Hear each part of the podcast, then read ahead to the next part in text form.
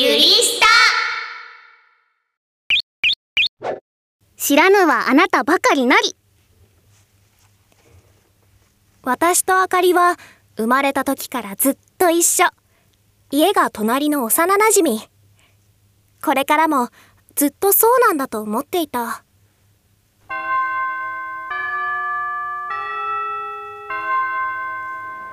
ゆっこ昨日のテレビ見た？猫特集めちゃめちゃ可愛かったよね。おいすおいす。見た見た。犬派やったけどあれは反則やわふっふっふ。猫の会へようこそ。なつき私今日用事あるから先帰ってて。え？何の用事なの？何でもいいでしょ。とにかく先帰ってて。ええちょっとあかり。はあ。あかり。なんか最近そっけない。どうしたんだろう。仕方ない。帰るか。ただいま。おかえりなさい。あらあかりちゃんは？なんか用事があるから遅くなるってあらそう。早く帰ってこないかしら。今夜はオムライスよ。あかりの家はご両親の仕事が忙しく留守がちなためうちで過ごすことが多い。それがもう当たり前になっていた。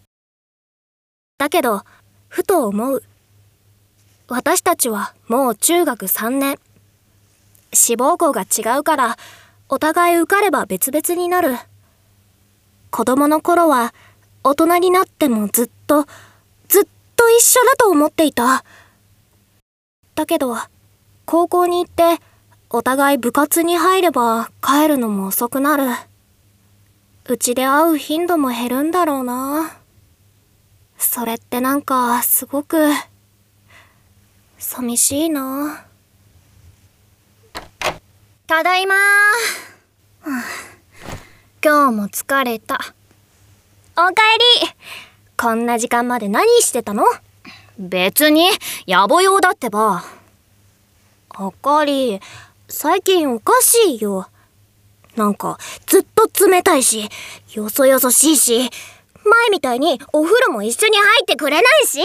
だからこの年でお風呂一緒に普通は入んないんだって。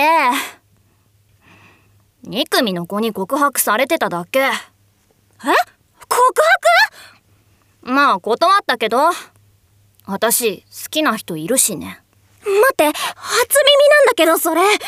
あかりに好きな人がいて付き合ったりなんかしちゃったら今より会えなくなっちゃうってこと？へえそんなの嫌だ。ああもううるさいな。ほんとこのニブチンあのね私の好きな人って夏希なんだけど。え？ほんともう夏希は鈍すぎ。私が今までどれだけ我慢してたかわかる？夏希の普段言ってくる好きが私と同じ意味じゃないって分かってるのに。嬉しくて。でもだからこそ言えなくて。え？ああ好き好きってライクではなくラブの方よ。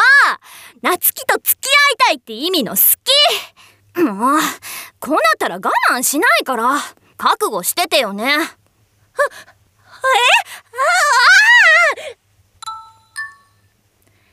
夏希が進路とか私と離れたくないとかぐじぐじ悩んでるのは知ってた。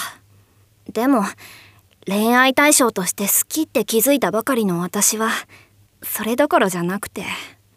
夏希を遠ざけるようなことばかりしてて。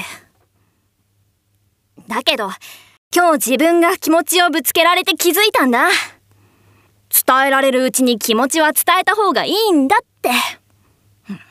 超絶鈍い夏希にそういう意味で好きになってもらうにはまだまだ時間がかかりそうだけど絶対に振り向かせてみせるからね。